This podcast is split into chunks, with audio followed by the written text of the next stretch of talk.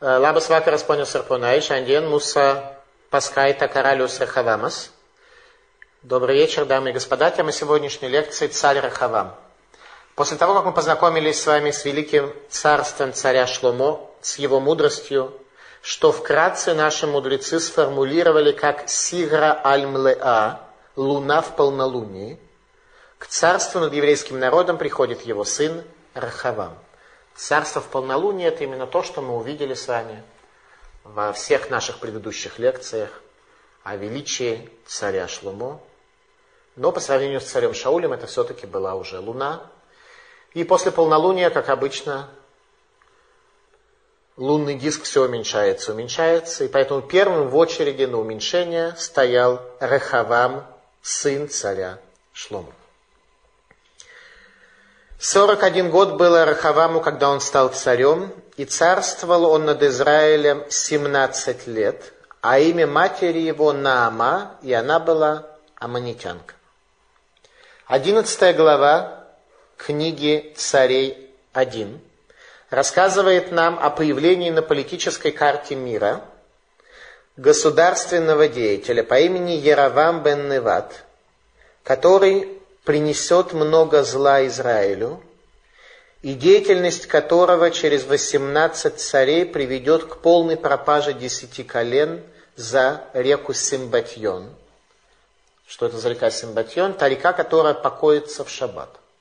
В течение шести дней, как описали наши мудрецы, река эта течет, в шаббат она останавливается. Это очень сложная концепция, что точно делают 10 колен, когда они оказались за рекой Симбатьон, но пшат простой, что они оказались за соблюдением шаббата.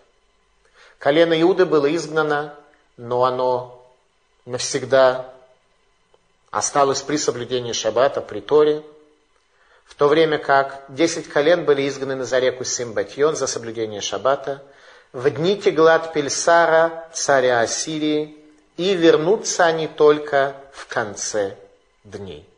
Только в конце дней вернется царство десяти колен к дому царя Давида, и еврейский народ окажется объединенным. Одиннадцатая глава, двадцать шестой посук мы с вами читаем.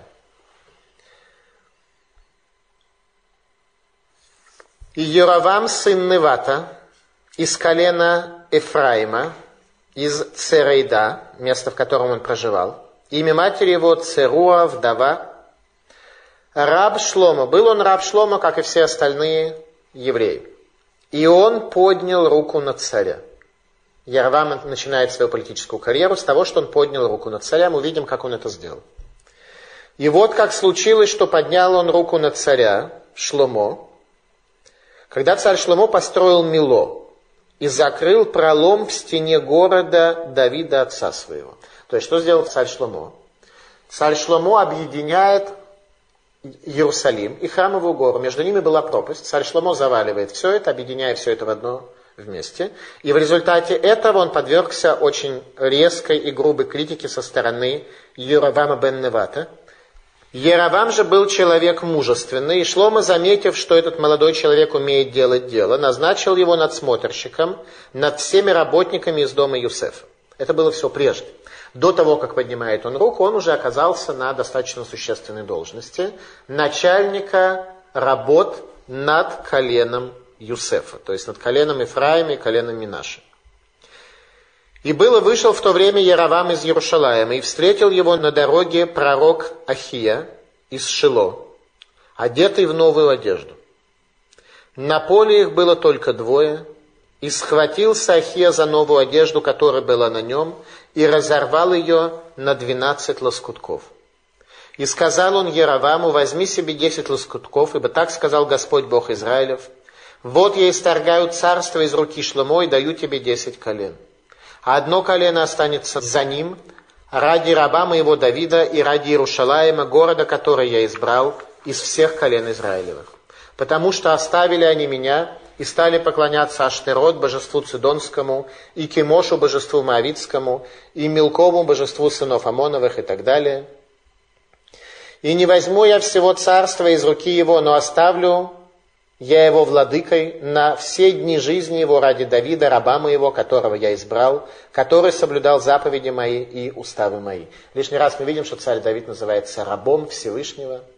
И он был рабом Всевышнего всех эпизодах, которые мы учили, включая историю с Батшевой, включая историю с Авигаль, включая все истории, в которых царь Давид был замешан. Но возьму царство из руки сына его и отдам тебе из него десять колен, а сыну его дам одно колено, дабы оставался светильник Давида, раба моего, во все дни передо мною в Иерусалиме, городе, который я избрал себе для обитания, там имени моего. То, что произойдет, одно колено останется для светильника, значит, десять идут как бы во тьму. И это не пророчество о предназначении царства для дома Яровама, для колена Юсефа, а повествование о том, что так будет.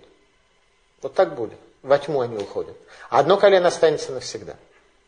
Теперь что у нас происходит с математикой? Сколько колен отойдут? Десять.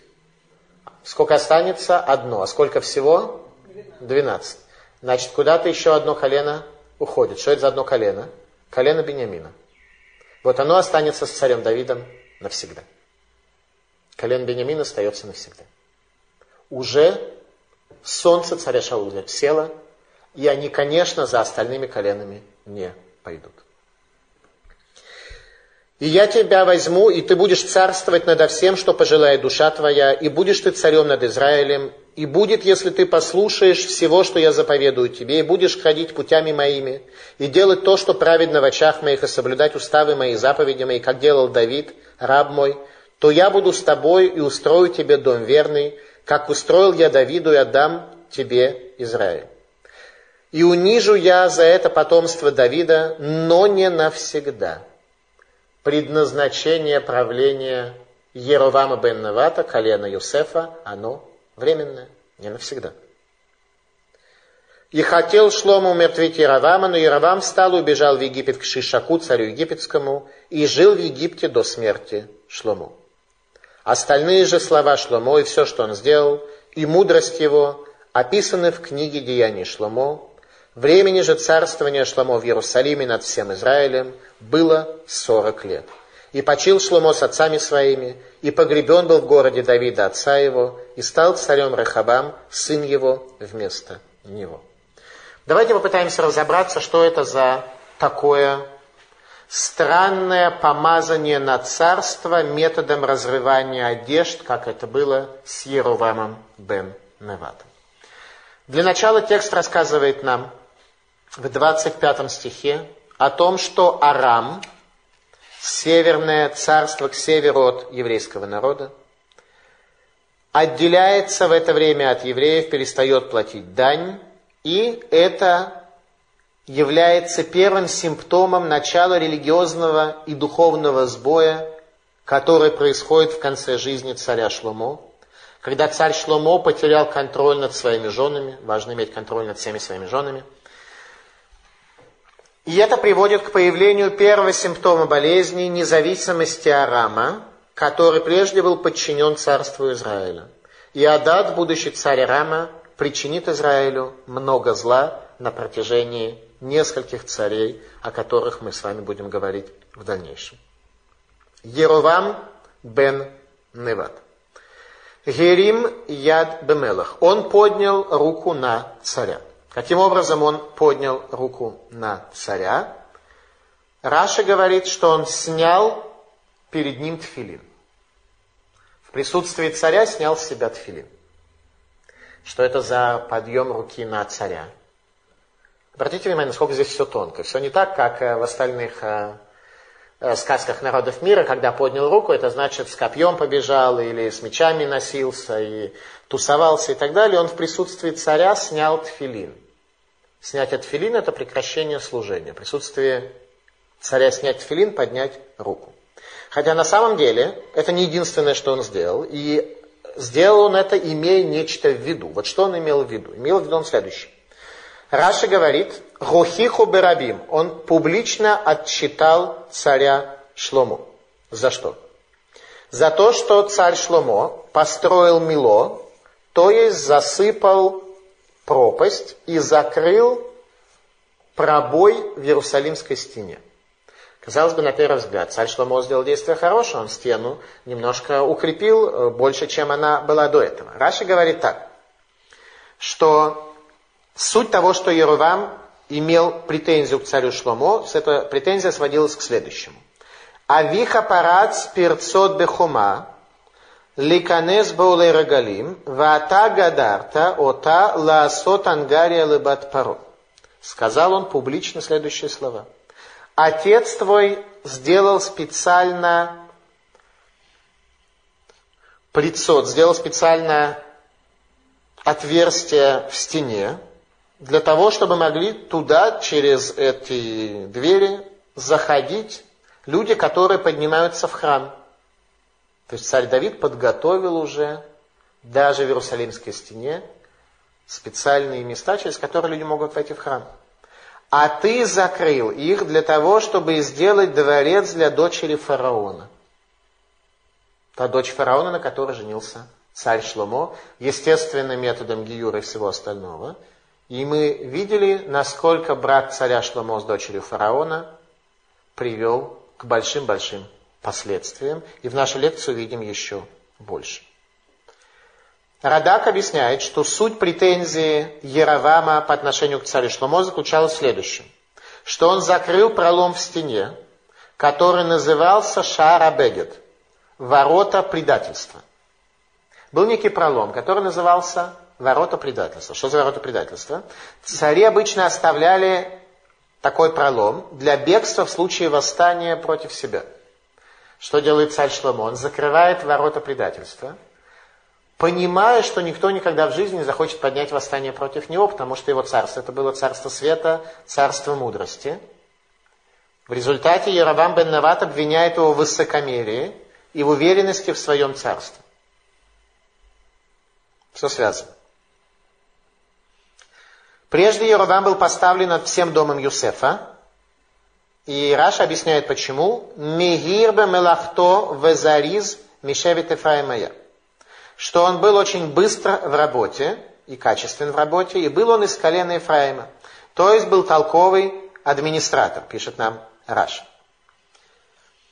Радак объясняет нам, что Яровам бен Неват, Неват, говорит Раши, Гу Шева бен Бихри. Неват это Шева бен Бихри, тот, который поднимает последнее восстание против царя Давида. И мы говорили, что Танах очень мало описывает нам мотивацию Шева бен Бихри, показывая тем самым, что мотивации там особо никакой и не было. Теперь Шева бен Бихри был из колена Бениамина. Что же касается Невата, он был из колена Ефраима.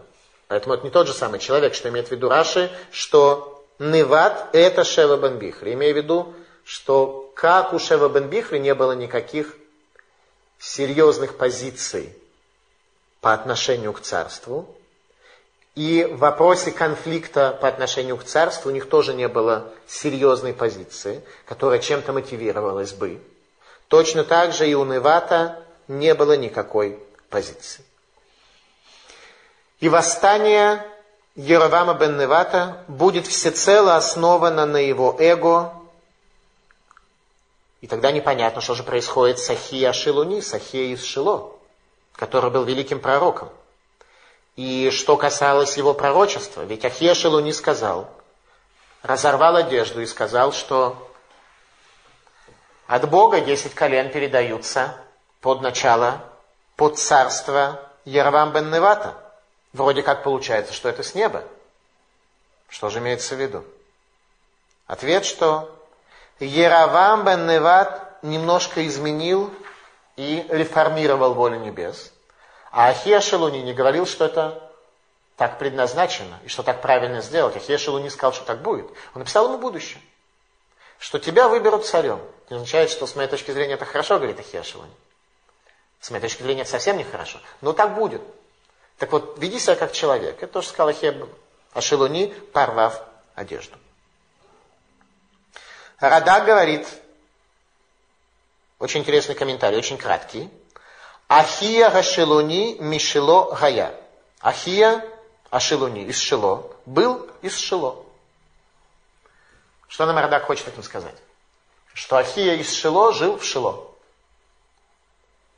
Радак хочет нам сказать одну из самых глобальных мыслей, которые необходимы для того, чтобы понять, что произойдет во всем последующем конфликте между Иудеей и Израилем, который будет продолжаться до полной пропажи Израиля и изгнания Израиля на восток. Что же имеет в виду Радак, что Ахия Шилуни был из Шило? Деврей Гаямим в девятой главе говорит следующее. Вешар деврей шломо гаришоним веахароним, алогем ктувим аль деврей натана нави, вальнывуа тахия шелуни.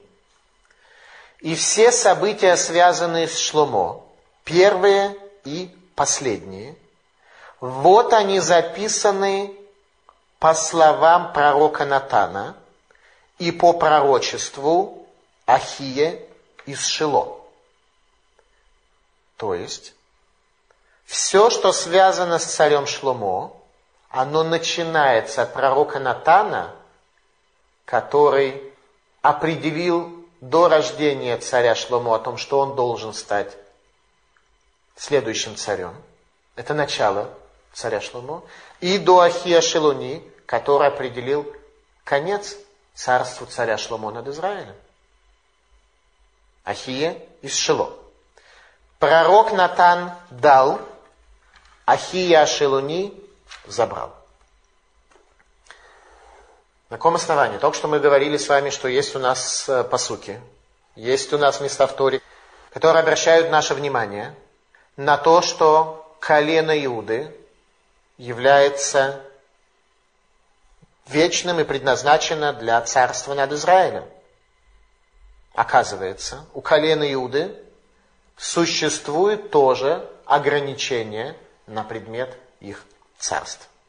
Берешит, 49 глава, сказано так. Ло ясур шевет ми Игуда у михукек ми бен раглав ад яво шило. Когда сказал Радак, что Ахия Шилуни был из Шило, он имел в виду этот посук, а именно, не отойдет скипетр от Иуды и законоучитель из его среды, пока не придет в Шило пока не придет в Шило. Это написано в конце книги Берешит. Яков Авину так благословил Иуду. Яков Авину сказал, что скипетр не отойдет, пока из Шило не придет кто-то из колена Юсефа. Сам Ахия Шилони, он был из колена Юсефа. И на этом царство заканчивается. То есть царство Иуда, оно как-то заканчивается. И оказалось, что она заканчивается только по отношению к десяти коленам. По отношению к колену Иуды и колену Бениамина оно будет вечно и навсегда. Но по отношению ко всему Израилю это царство заканчивается. Хискуни говорит следующее. Почему Ахия Шелуни таким странным образом помазал на царство Яровама бен Навата, а именно методом разрывания одежды? Говорит Хискуни, Ахия Шелуни, Шекарабик де Яровам, Леют Бейт Краим. Ахия Шелуни, тот, кто придет из Шило, он порвет одежды Яровама на 12 частей. Вот это будет тот человек, который будет предвещать о конце царства Иуда. Почему он порвал одежды? Потому что праведники рвут одежды в знак траура по поводу споров о Бейт Давид, о доме царя Давида. Есть точка зрения, что он порвал одежду Яровама, есть точка зрения, что он порвал свою одежду. С той точки зрения, что он порвал свою одежду, он порвал одежду в знак траура. Он порвал на себе одежду, 10 кусков отдал Яроваму в знак траура о царстве царя Давида, о царстве Машиих. Объясняет нам Радак, что Ахия не призвал Яровама бен Наватова царица, а он просто сказал, что так будет – и пророк Гушея оплакивая царство Израиля, сказал слова «Гем емлиху веломимени» «Они воцарили, а не от меня произошло это». Пророк Гуше был последний из пророков Израиля, Северного царства. На его глазах произошло изгнание Израиля в Ассирию. И он подвел итог всей истории десяти колен Израиля, всей истории государства Израиль, которая закончилась и заканчивалась на его глазах разрушением и пропажей, он подвел итог очень кратко. Гем емлиху веломимени. Они воцарили, а не от меня это произошло. Итак, почему порвали одежду? Дерех цадиким ликро абгадим аль махлокит шельбейт Давид. Так поступают праведники, когда рвут они одежду свою по поводу конфликта о доме Давида. Симла Хадаша. Почему рвали одежду, к тому же новую? Написано, и была на нем новая одежда, непонятно на ком, соответственно, две точки зрения, и решили новую одежду порвать. Вообще есть у нас э, запрет в Торе. Бальташхит называется, причинять ущерб чему бы то ни было. Поэтому мы никогда ущерб бессмысленный не причиняем. Тут у них была семла хадаша, был новый костюм, и его порвали. Талмуд в Свартате Сангедрин говорит, что все не так просто, как это кажется на самом деле. А именно, Омер Авнахман, ма семла хадаша, эйн башум дофи, автуратошель еровам логая балшум дофи.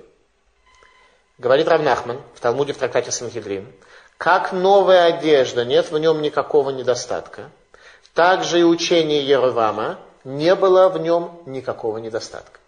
Еровам бен Нават был большой человек. Он был ученик Ахии Ашелуни. Он был его ученик. Это был человек, который был поистине большой. Про малых здесь, как мы уже видели сами в прошлом диске, никто не говорит. Талмуд дает нам другое объяснение, а именно, что значит новая одежда? Шехидеш дварим шелоша маозен миолам. Что он так изучал Тору, что его учение никогда ухо не слышало в этом мире. Яровам бен Нават был великим из учителей Торы. Как же тогда в дальнейшем мы видим, как он строит идолов и прочее, и прочее. Майвишный рем левад басады, что означает, что они вдвоем одни в поле. Омер Аби Иуда Омерав, Шиколь Талмид Хахам, Домим лифнерем кесве асаде, что все мудрецы Торы, они перед ними как трава полевая.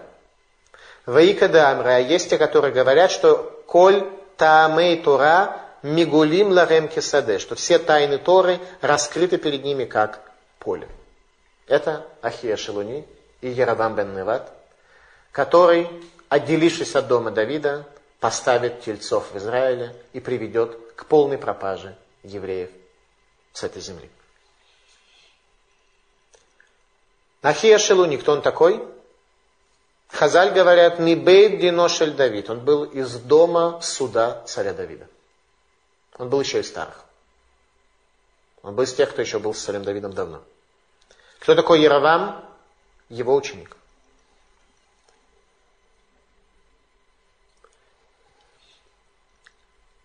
Говорит Ахия Шелуни, Яроваму бен Невату свое очень короткое наставление. И говорит так, Умалахта бхоля шертавенавшиха и ты будешь царить над всем, что пожелает душа твоя. Что это означает? На первый взгляд, и будешь царить над всем, что пожелает душа твоя, это означает, что все твое, все женщины твои, да? все кони твои, все деньги твои, вообще все твое. Малбин дает нам объяснение, что же значит царить над всем, что пожелает душа твоя. Омерлей, сказал он ему, Ахия Шалуни, Тнай аля милуха. Есть условия для царства твоего. Шетерам емлох аль. Прежде чем ты воцаришься над народом, емлох аль ацмот, должен воцариться над собой. Аль кохот навшо, над силами души твоей, в это авата, в страсти твоей. Шейхнеу тахат машмат гасехель, чтобы они были подчинены, чтобы подчинились твои страсти твоему интеллекту. И только тогда будешь ты достоин того, чтобы воцариться над народом. То есть выражение «У малахта бехоля шертава навшеха» и ты воцаришься над всем, что захочет душа твоя. И в том смысле, что все твое. А что ты должен воцариться и стать царем над тем, что хочет душа твоя. Чтобы страсти твои были контролируемы. И говорит Ахия Шелуни, что десять колен отходят тебе, ахло, лыколя имим, однако не навсегда. Раши говорит, Килаямота Машех Ташу Малхуто Илав, ибо в дни Машиха вернется царство к нему. Этот конфликт между Иудой и Израилем, между коленом Иуды и десятью коленами, он конфликт не вечный. Раша говорит, что царство было предназначено вернуться в дни Асы, в дни царя Асы, который был внуком царя Рехавама, через 36 лет. Но Аса сделал одну ошибку. Он послал выкуп царю Арама. Когда мы дойдем до Аса, мы будем разбираться, что он сделал. Пока он послал выкуп царю Арама. Через 36 лет Еровам должен был бы подготовить царство Израиля, и оно вернулось бы к царю Давиду. Еровам повел его совсем в другом направлении. Почему эти 36 лет? Откуда берутся 36 лет? Рада говорит, что это те 36 лет, в течение которых царь Шломо был женат на дочери фараона.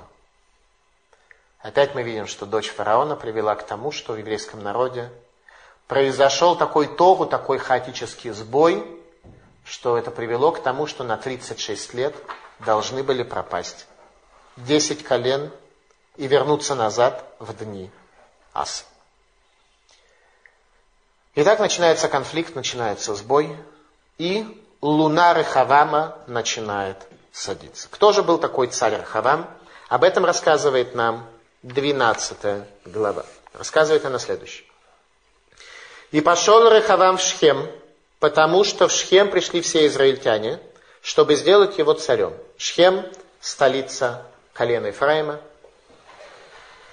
Туда приходят все для того, чтобы его воцарить. На первый взгляд, совершенно безвинная тусовка, выездное мероприятие по, по воцарению царя.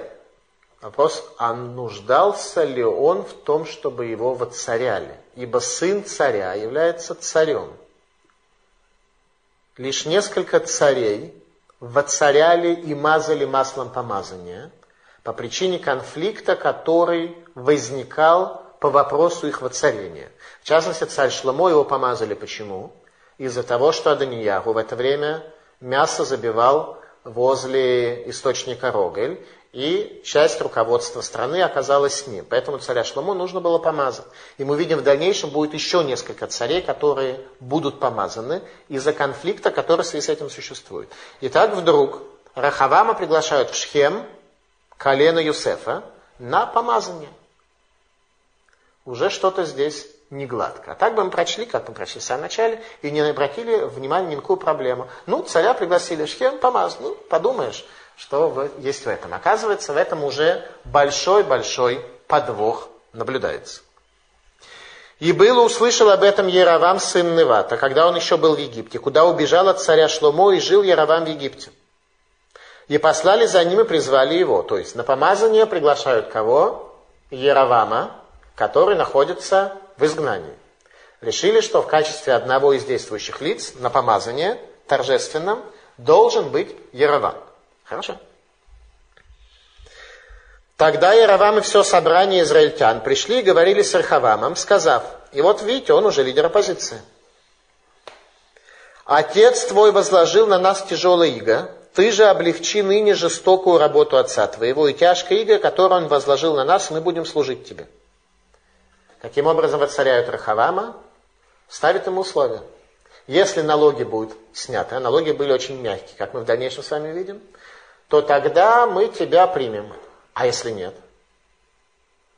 А если нет, то пока об этом не говорят. Но как бы дали одну сторону условия. Если налоги снимешь, точнее облегчишь, то тогда так. А если нет, об этом молчат. И сказал он им, идите, через три дня опять придете ко мне, и пошел народ.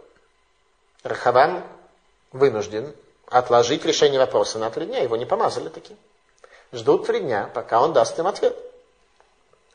И советовался царь Рахавам со старейшинами, которые предстояли перед царем Шломо при жизни его, и говорил, как посоветуете вы ответить этим людям.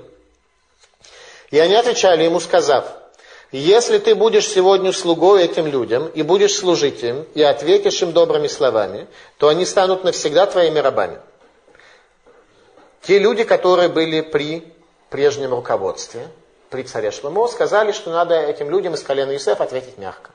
Колено Юсефа, оно колено непростое, и во всех конфликтах первым замешан. Но он отвек совет старейшин, который они ему дали, и посоветовался с молодыми людьми, которые росли вместе с ним и которые стояли перед ними. Сказал он им, что вы посоветуете мне, как ответить этим людям, которые говорили со мной, сказав, облегчи его, который возложил на нас Отец. И говорили ему молодые люди, которые росли вместе с ним, и сказали, так скажи людям этим, которые говорили с тобою, сказав, скажи им так, мизинец мой толще чресел отца моего. То есть ответить нужно было как-то очень грубовато. Отец мой возложил на вас тяжелое яга, а я ныне еще тяжелее сделаю иго ваше. Отец наказывал вас бичами, я буду вас наказывать скорпионами. Здесь переведено тернием, но это неправильно. Скорпионами. Такой ответ. И пришел Яровам и весь народ к Рахаваму на третий день, как говорил царь, и отвечал царь народу сурово и отверг совет старейшин. И говорил он с ними по совету молодых людей. И не внял царь народу, ибо суждено было Господом, чтобы исполнилось слово его, которое изрек Господь через Ахию Ашилони, Ерабаму сыну Неват. И увидели все израильтяне, что царь не внял им, и отвечал народ царю и сказал – что за доля у нас в Давиде? Нет нам удела у сына Ишая, по шатрам своим Израиль. Теперь смотри на дом свой Давид. Что они сказали? Теперь смотри на дом свой Давид, что они имели в виду? Иерусалимский храм. Они отходили от дома Давида, оставляя Иерусалимский храм.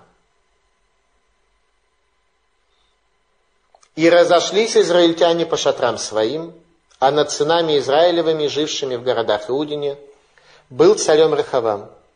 И послал царь Рахавам Адурама, начальника над налогами, но все израильтяне забросали его камнями, и он умер. А царь Рахавам с трудом взошел на колесницу. Тоже надо понять, что он с трудом зашел на колесницу. Мы с вами, наверное, не знали бы сейчас, с какой стороны на колесницу вообще э, залезать, и с трудом, может быть, на него бы забрались, да, но э, они как бы так вполне жили с колесницами, они знали, что с ними надо делать. Поэтому что значит он и тамец, здесь переведено поспешно, взошел, неправильный перевод, с трудом взошел на колесницу, чтобы убежать в Иерусалим. И восстал Израиль против дома Давида до сегодня. Это пишет про Кармияру, до сегодня. Восстание это будет вечно, и мы увидим, на чем оно будет базироваться в нашей следующей лекции, которая будет посвящена образу Яровама бен Неват.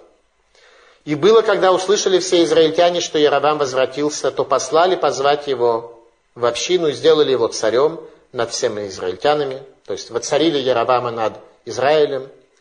И не осталось за домом Давидовым никого, кроме одного колена Иуды. А куда делся Бениамин? Он включен в колено Иуды. Он же стал одним целым. Он уже стал одним целым. И пришел Рахавам в Иерусалим и собрал весь свой дом, и колено Бениаминова, видите, здесь написано прямо, и колено Бениаминова, 180 тысяч отборных воинов, чтобы воевать с домом Израилевым.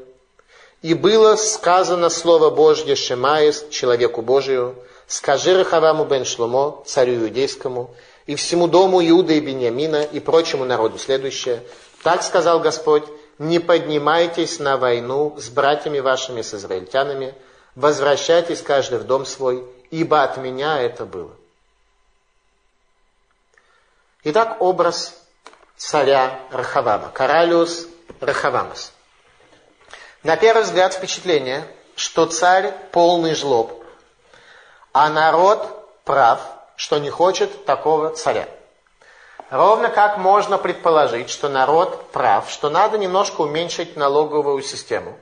По причине того, что храм уже построен, и основные расходы уже уходят и так далее. По поводу налоговой системы можно сказать, что на храм все, что было нужно, приготовил царь Давид из того серебра и золота, которое евреи вынесли из Египта. То есть храм от народа требовал только добровольного участия, и не было никакой насильной, насильного сбора средств на этот счет. Были, конечно же, государственные налоги, но они были весьма мягкие, потому что богатство, которое было при царе Шломо, одновременно с налогами, было такое, которого не будет никогда позже. Поэтому не это была их проблема. В чем же была, да, их проблема? Итак, для начала царь Рахавам. Первое впечатление, что это жлоб, который говорит, что палец его толще, чем что-то там у отца его, и что если отец бил их э, кнутами, хотя нигде мы не находим, что царь Шломо кого-то бил, он будет бить их окровим, будет бить их э, скорпионами. Кто же такой царь Рахавам? Сейчас мы видим, что все совсем не так просто. Талмуд в трактате Евамот приводит нам следующее. Ну, для начала историческая перспектива. Царь Шломо царит 40 лет. И через 40 лет царя Шломо к власти приходит Рахавам, которому на тот момент исполняется 41 год. Это означает, что царь Давид видел новорожденного Рахавама. То есть, когда царю Шломо было 12 лет, у него уже родился Рахавам. У него уже родился Рахавам. Талмуд в трактате Евамот рассказывает нам следующее. Дара Шраба, Май Дектив, что сказано? Работ Асита, Ата Ашем Элукай, Венифлоотеху махшевотеха Алейну. Элайло Неймар, Эле Алейну. Миламет Шагая Рахавам, Юшев Бехикошель Давид. Амарло, Алай Ваалеха Неймрушные Микраот Алалу. Так учил раба. Что означает сказанное? Великое сделал ты, Бог мой, чудеса твои и мысли твои о нас. Обо мне не сказано, сказано о нас. Пришло это нас научить тому, что Рахавам сидел на руках у царя Давида и сказал ему царь Давид, обо мне и о тебе сказаны места эти в Писании. А именно, а именно – царь Давид видел в нем, в Рахаваме, Машиях Гашем, помазанника Бога. Надо постепенно разобраться, в чем идет здесь речь. Что такое помазанник Бога? Давайте постепенно будем разбираться. Итак, Шхем. Что это за выездное мероприятие тусовка по помазанию царя, ибо мы знаем, что Мелах бен Мелах ло за куклам шиха. Царь, сын царя, не нуждается в помазании. Малбин дает нам объяснение, что Израиль искал повода подкопать под царство царя Давида. И об этом сказано в словах пророка «Веим ас беогаль Юсеф, веевкар бе Давид Авдо». И презрел Всевышний шатер Юсефа и избрал Давида раба своего. Юсеф не будет рабом. Юсеф не может быть рабом. Юсеф имеет тяжелые-тяжелые испытания, так что рабство для него очень тяжело. Мидраж говорит, что когда провозгласили здесь лозунг по шатрам своим Израиль, и посмотрим, что будет с домом твоим Давид, то имели они в виду следующее. Говорит нам Мидраж, Шлоша дварим маасубна Исраэль бемерехава, бемалхут шамаем, у малхут бейдин, у бебейта мигдаш. Три вещи презрели сыновья Израиля в дни Рахавама. Царство небес и царство дома Давида и храм. Три вещи, которые они презрели. А именно, поначалу, когда советовался Рахавам, что сказать народу, который явно хочет под него подкопать, то старейшины посоветовали ему следующее. Дай народу больше, чем он просит. Хотят подкопать под дом Давида? Всем было понятно, что хотят подкопать. Старейшинам, которые были при царе Шлому, тоже это было понятно хотят подкопать, дай им больше, чем они просят. Тогда твое царство они примут безусловно, а потом уже будет видно. Когда обращался Рахавам к юношам, он задал им совершенно другой вопрос. Не что ответить, а как ответить. Что ответить, он понял сам. То, что он их всех поставит на место, всем, всем им докажет, кто царь, Рахавам понял это. Что совет старейшин он не примет, ему и так было понятно. Спросит, как ответить народу? И народ посоветовал, советники Рахавама посоветовали ему привести притчу про Акрабим. Восьмой месяц – это месяц Акрава, месяц Скорпиона.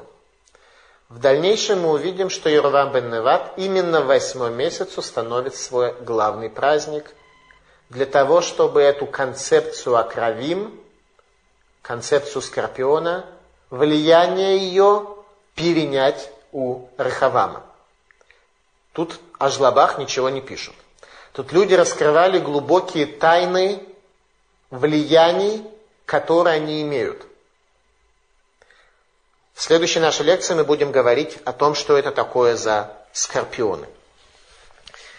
Хотя немножко скажем уже и сегодня. Итак, спрашивает Рехавам, когда он советовался со старейшинами, у Закиним он спросил «ма», у старейшин спросил «что», у юнош спросил «как», как ответить народу. И решил он в своем сердце воцариться безусловно. Где все это происходит? В Шхеме, в столице колена Ефраима.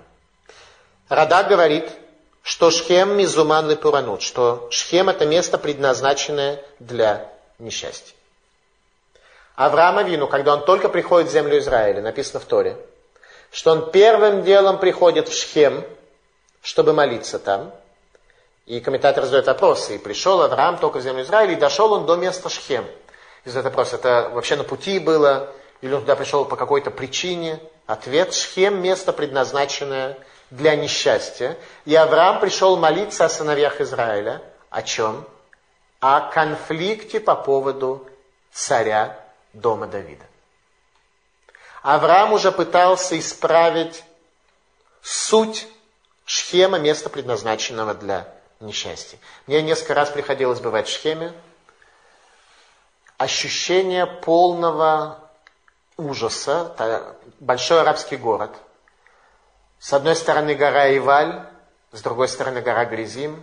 И когда евреи приходят в землю Израиля, первое, что они должны были сделать, с Яшуа Бенуна, до захвата Ерехо, все вдруг проходят 200 с лишним километров до Шхема, там получают благословение и проклятие и возвращаются назад. Для чего? Исправить это место. Шхем – это ощущение, что это лунная какая-то дыра, две горы, гора Гризим, на которой были даны благословения, она вся благоухает и вся растет, гора Иваль, где были даны проклятия, вся лысая, арабы – ничего не растет, тихий-тихий ужас. Так вот, об этом молился Авраам, и это первый тикун земли Израиля, первое исправление земли Израиля, которое осуществляет и Гашо Бенун входят в землю Израиля. И именно туда, на тусовку приглашают Рахавама. Рахавам понимает не меньше, чем мы с вами, что такое Шхем. И он понимает не меньше, что ему говорят. Если условия изменятся, то тогда мы тебя помажем. Спасибо большое, не надо меня мазать ни на что. Я пришел к вам за маслом, я до Шхема доехал за маслом, вам масло ваше нужно. Колено Юсефа начинает конфликт. Тем не менее, старейшины дали совет совсем другой, чем молодые. Радак говорит, что старейшины – это те, кто были перед царем Шломо Берайото Хай, пока он еще был жив. И возникает вопрос, что значит, пока он был жив? Понятно, что если они были старейшины царя Шломо, так ответ такой, что старейшины давали истинные и правильные советы даже после смерти царя Шломо. Хотя истинность их советов зависела от мудрости царя Шломо, от его образа, от его величия, тем не менее, после его смерти они все равно еще сохранили способность давать такие советы. Комментатор отмечает, что налог не был тяжелый, что это была сиба мед Хашем, что это была причина от Бога. В Талмуде в трактате Мегила, Дафлам и Далов, сказано следующее. Таня Раби Шимон бен Элезер, учил Раби Шимон бен Элезер, им йомру лаха стор вейладим бне, стор вальтивне, мипней шестира скиним биньян, у биньян нарим стира, весиман давар рехавам бен шломо. Учил Раби Шимон бен Элезер, если скажут тебе старейшины, разрушай, а молодые скажут тебе строй, то тогда разрушай и не строй. Потому что разрушение старейшин – это строительство, а строительство юных – это разрушение. Весиманный давар, и признак тебе этому – Рахавам бен Шлому. История, которая произошла с Рахавамом, сыном Шлому. Если тебе скажут, старейшины, разрушай, а юноша строй, то разрушай, не строй. Ибо разрушение стариков – это строительство, а строительство молодых – это разрушение. Только и все. Старейшины посоветовали дать народу больше, чем он просит. Рахавам оставил их совет без использования. Какой результат? По шатрам Израиль. Израиль разошелся от царя Давида, от царя Шлому, от храма. Но нового царя пока не решились избрать. Пока Рахавам не посылает начальника налоговой. Там это называется подати. Подати это даже как бы вещь такая, имеющая некий аспект добровольности. Каков же образ царя Рахавама, кто это такой? Рамами Пану говорит следующее. Рахавам мида херет айтабо ютерна авотав. Ах бикеш гарбот квод ацмо, вело ядаки бенавшогу. Рахавам, были у него свойства, еще больше, чем у его отцов. У Рахавама были свойства больше, чем у царя Давида, у царя Шлома. Он был большой. Дальше у нас будут уже цари совсем э, такие слабенькие, но они тоже будут большими. Они все большие, потому что обо всем этом пишет пророк Ирмияру. Книгу царей написал пророк Ирмияру. И он написал как бы больших, про маленьких, маленьких там совсем мало написано. Ах бикеш легарбот кводацмон. Он захотел славу свою приумножить и не знал, что душу свою теряет он при этом. Но Рахавам был большой, так пишет Рамани Пану. Мидр Шраба говорит, Нитмала дискус шелевана умишам гитхилу амалахим похтим валхим. Наполнился уже диск лаваны, диск луны, с того момента цари стали все слабеть, слабеть и ухудшаться. Асарама Амарот, такая есть книжка у нас. Бикеш Акодыш Барагула Асот Рахава Машиях, Вееровам Ирьелу Мишне. В чем была вся идея замысла? Что захотел Всевышний благословен он сделать Рахавама Машиихом. Рахавам должен был стать Машиихом, именно он конкретно. Поэтому он говорил о своих свойствах. У меня есть свойство крава, свойство скорпиона. Него действительно было такое свойство. Было некое свойство, которое он превосходил своих отцов. Именно этим.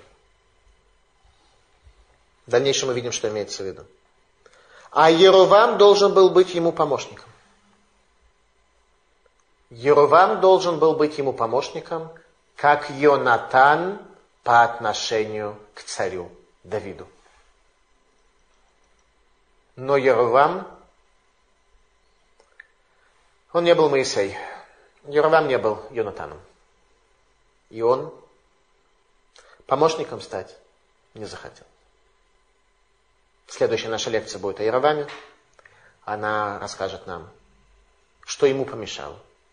Яровам должен был быть Йонатаном. Рамами Пану. Яфема Рахавам.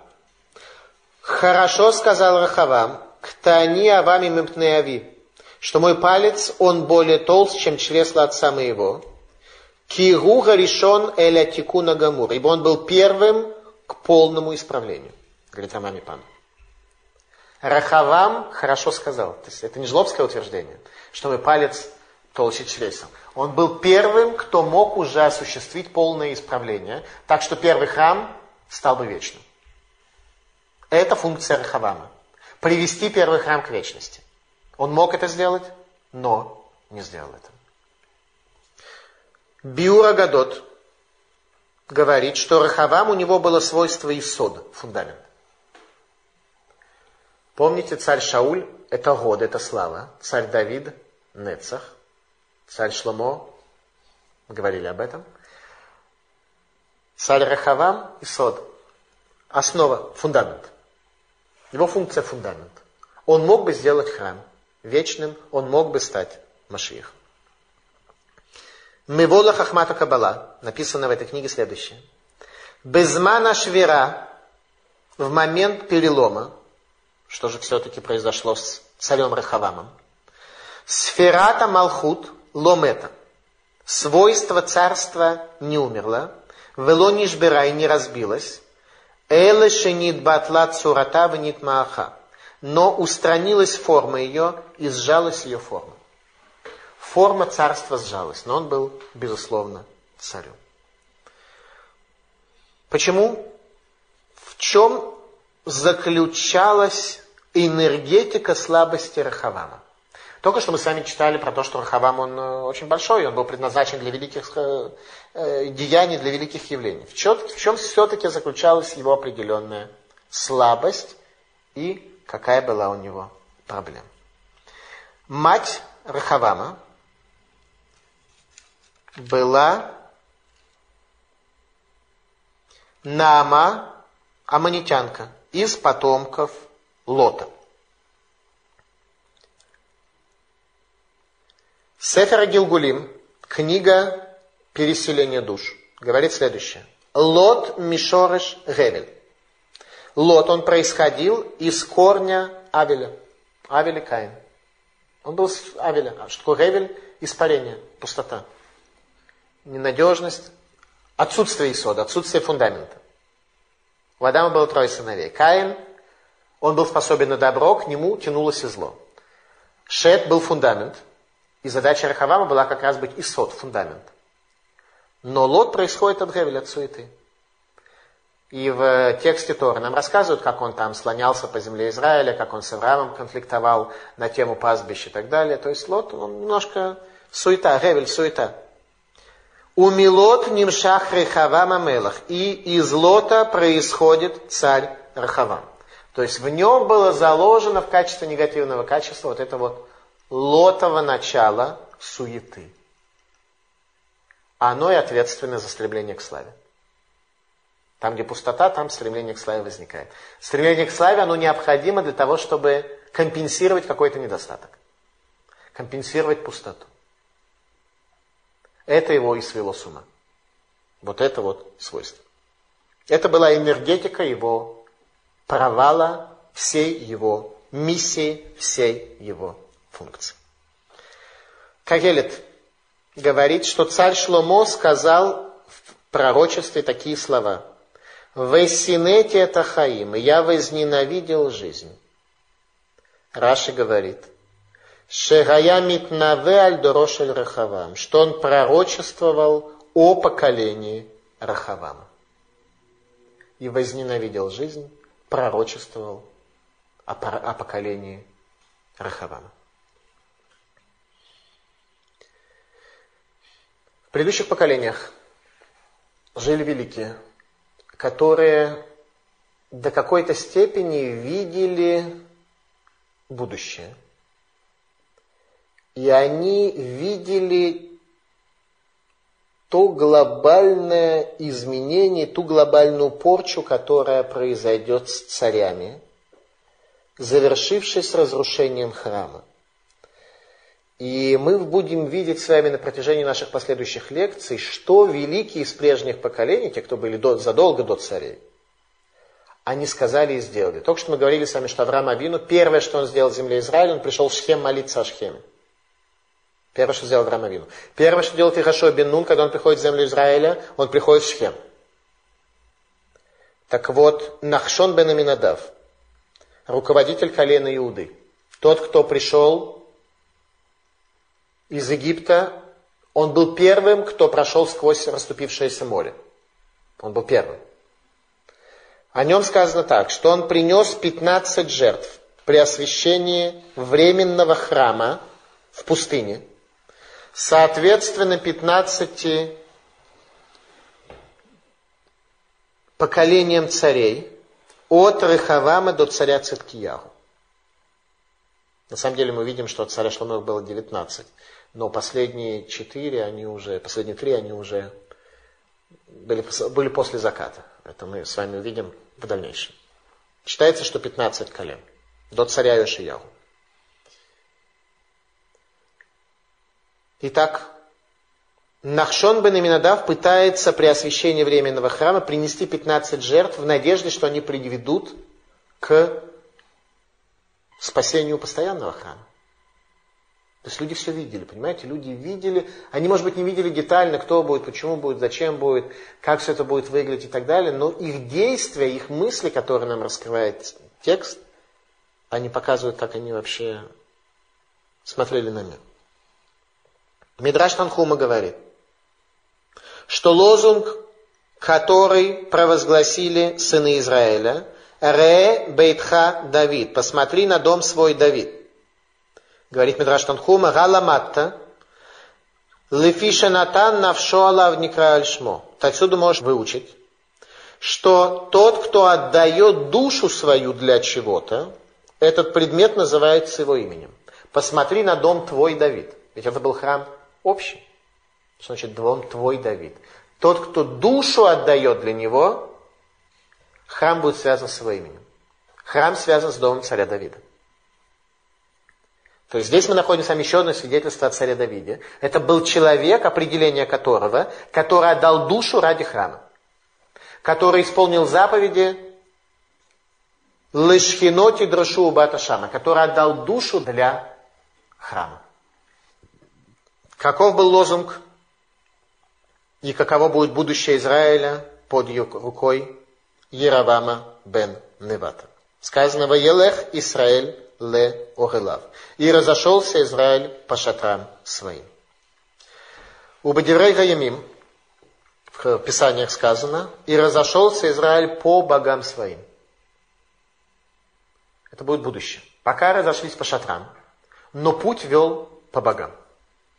И дальше вся наша история расскажет о том, как это было. Об этом плакал Ирмиягу в книге Эйха, именно о событиях, связанных с Яровамом бен Неватом. Захорти скорвы ташу навши. Памятью помню я, что памятью помню я, то, что, с чего все это началось. И плачет душа моя. Забросали камнями Адонирама, сборщика податей. Кто он был такой Адонирам?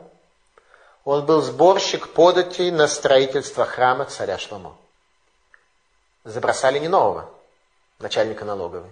Забросали того, кто собирал на храм. Забросали его.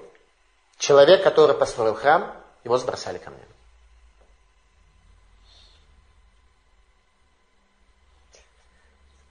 Итак, Рахавам.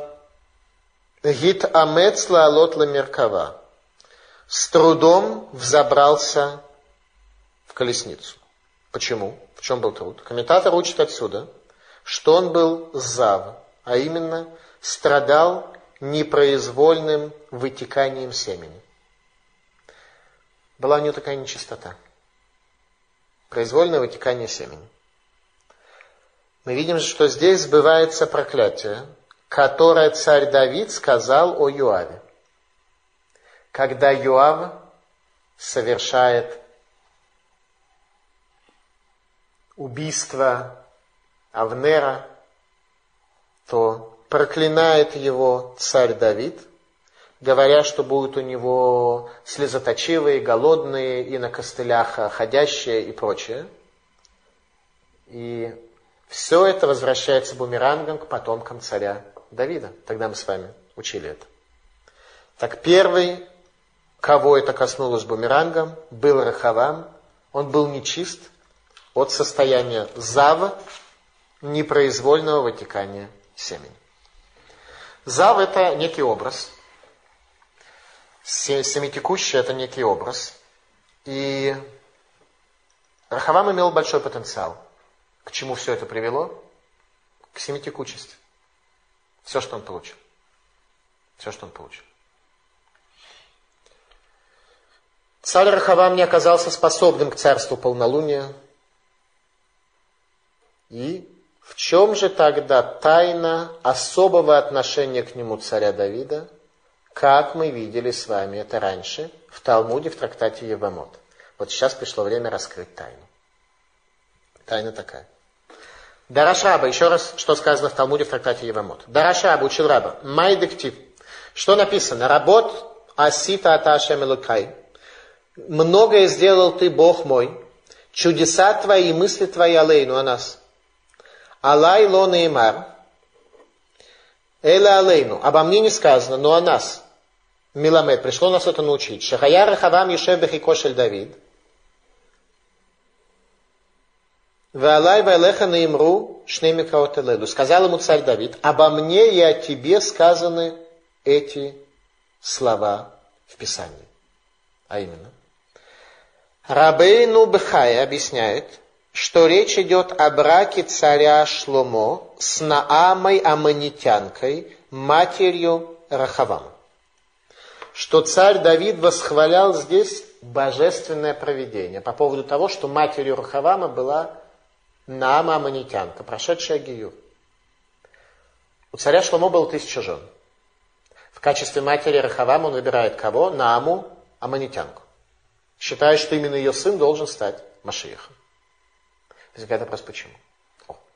Вот этим восхищался царь Давид. Чем он восхищался? Чем здесь было восхищаться? Рабейн Нубха объясняет нам так, что речь идет о браке царя Шломо с Намой Аманитянкой, матерью Рахавама. В Торе есть заповедь, запрещающая нам, когда евреи выходили из Египта, воевать с Амоном и с Моавом. Как сказано, альтит цурам, вальтит гарба милхама. Не преследуй их и не начинай с ними войну. С самарейцами мы воевали, с царем Башана, голландские высоты воевали, с Амоном и Моавом воевать нельзя. И евреи по пустыне обходили их вокруг, попросили позвольте нам пройти через вашу территорию по центральной дороге. Мы за воду заплатим, за муку заплатим, за все заплатим, и будем вести себя хорошо, соблюдать законы. Те сказали, нет, мы войной выйдем против вас. Войной, Бог сказал, не воевать, обойти вокруг. Почему обойти вокруг и не воевать? Сказано в Талмуде так.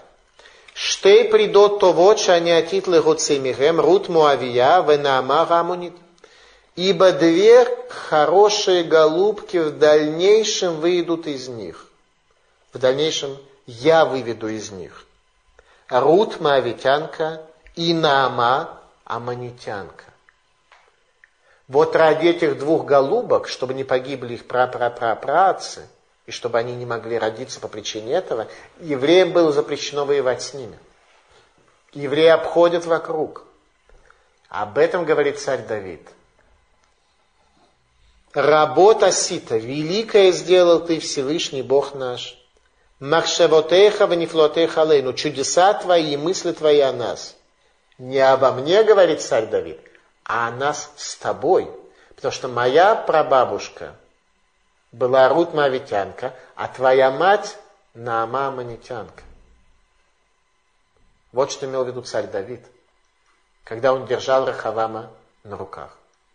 Что происходит у Рахавама? Семя течет непроизвольно. Ради этих двух голубок Тора запрещает войну. Искры, вышедшие из потомков Лота, должны были необходимы быть для света Машиях. Рахавам. Закат царства Рахавама, 14 глава, 22 посуд. Сказано так. Рахавам, сын Шломо, царствовал в Иудее. 41 год было Рахаваму, когда он стал царем.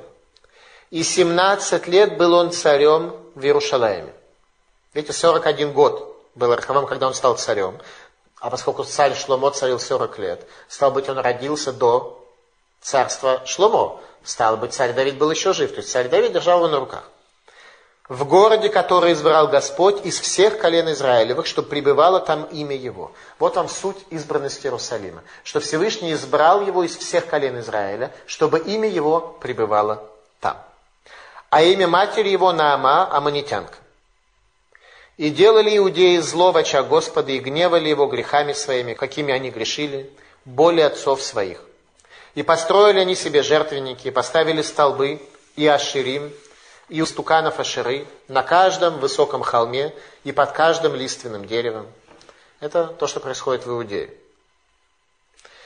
Были также и блудники в той стране, они делали все мерзости тех народов, которые Господь прогнал от лица сынов Израилевых.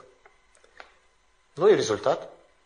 И было на пятый год царствования Рахавама, Шишак, царь египетский, поднялся против Иерусалима и взял сокровища дома Господня и сокровища дома царского, и взял все, взял и все золотые щиты, которые сделал Шломо, и сделал царь Рахамам вместо них щиты медные. И прочие дела Рахавама и все, что он сделал, описано в книге летописи царей Иуды. И была война между Рахавамом и Яровамом во все те дни. Все дни будет война между царством Рахавама и царством Яровама. И почил Рахавам с отцами своими, и погребен был с отцами своими в городе Давида. Имя матери его Наама, Аманитянка, а Авиам, сын его, стал царем после него. Итак, что происходит?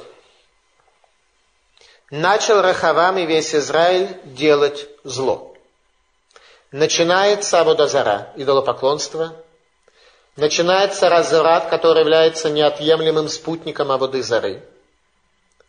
Вопрос, что явилось причиной столь резкого изменения служения Богу, используя всевозможные аспекты и механизмы, которыми пользовались народы мира, служа своим богам. Зогар дает нам очень неожиданное объяснение, откуда появился соблазн, страсть на идолопоклонство. Идолопоклонство – это одна из самых тяжелых заповедей. Теперь так вот просто взять идола, поставить и ему там служить и так далее, это как-то немножко очень неожиданно. После царя Шломо, после царя Давида, после всего этого, что происходит? Ответ – была самая большая страсть у людей в то время к идолопоклонству. Самое большое стремление и испытание было связано с идолопоклонством, и в дальнейшем мы с вами немножко увидим, немножко поймем, почему это было так. Но здесь нам рассказывают э, мудрецы, что служили на самом деле пока еще Богу, но использовали элементы и технологии и материально-техническую базу, которая была у других народов. Нет, не литовского, литовского народа тогда еще не было. Зогар нам дает следующее объяснение. Пришли к выводу, слушайте внимательно, я такой Зогар, если бы не видел, я бы вообще даже догадаться не мог бы. Пришли к выводу, что успех колена Юсефа связан со звездой, на которую оказал влияние бокал, который Юсеф подложил Беньямину, в результате чего Иуда предложил себя в рабство Юсефу. Помните, когда братья продали Юсефа, то они пришли в результате голода, и Юсеф подкладывает бокал. Так вот, бокал, начнем назад, да?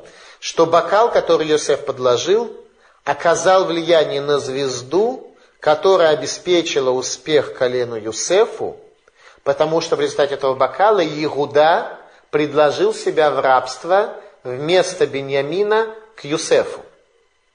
Так говорит Зога. То есть что произошло? Что они пришли к выводу, что успех колена Юсефа связан со звездой. В результате начали поклоняться разным силам. И книги царей расскажут нам о том, что самым тяжелым соблазном того времени была Водозара. Почему и зачем? Результат – Паро Шишак. Фараон Шишак. Фараон Шишак приходит и грабит Иерусалим, грабит все ценности Иерусалимского храма. Все, что царь Шломо внес в храм, уже пропало. Пропало с Шишаком. Всего одно поколение. В следующем поколении уже все пропало. Раши говорит, что Шишак, что вдруг он появился, этот Шишачок, все дни своей жизни желал престола царя Шломо. Все дни своей жизни он не был спокоен по поводу престола из кости, который был у царя Шломо. Там было много всяких тайн. Очень много всяких тайн, так что мы лишь немного, немногое с вами знаем. Талмуд Трактате Псахим говорит страшные вещи.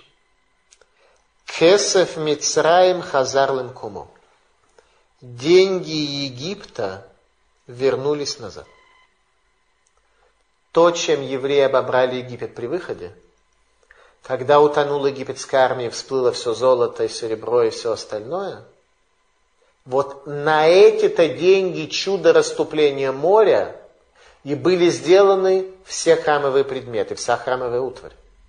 Вся храмовая утварь делалась из того золота и серебра, которое вы вынесли из Египта, так что это свидетельствовало о чуде исхода из Египта и чуде раскрытия Бога в этом мире. Именно из этого золота предметы были в храме. Так вот, египетское серебро все вернулось на место свое. Все вернулось в Египет. Это начало заката. Египетские трофеи, полученные в результате рассечения моря, возвращаются на родину. Меркнет чудо раскрытия единого Бога. А это были те сокровища, которые евреи получили при исходе из Египта, которые Юсеф сконцентрировал в Египте со всего мира в период семи лет голода. Со всего мира люди ходили за доны, за хлебом и приносили с собой золото и серебро со всего мира. Вот это было в храме. И это Шишак забирает. Сефера Мифуар говорит, что три народа, которые пришли вместе с Египтом, Баулермоза лярбарухот шемитхаскот аль Исраэль шеозвим это. Пришли намекнуть на четыре ветра Египета, три народа, которые пришли с ним, эфиопы, суданцы, еще там кто-то, что пришло нам намекнуть на четыре ветра, которые крепнут по поводу Израиля, когда Израиль оставляют Тору. Эти четыре ветра приводят к хаосу, эти четыре ветра приводят к брожению, к потере ясности. Мидраж Зута подводит итог, что Шишак взыскал к тубу своей дочери. Царь Шломо, женившись на дочери фараона, царь Шишак взыскал к тубу своей дочери. Коралиус Рахаванус. Лаба Ячу, спасибо за внимание. Пожалуйста, вопрос.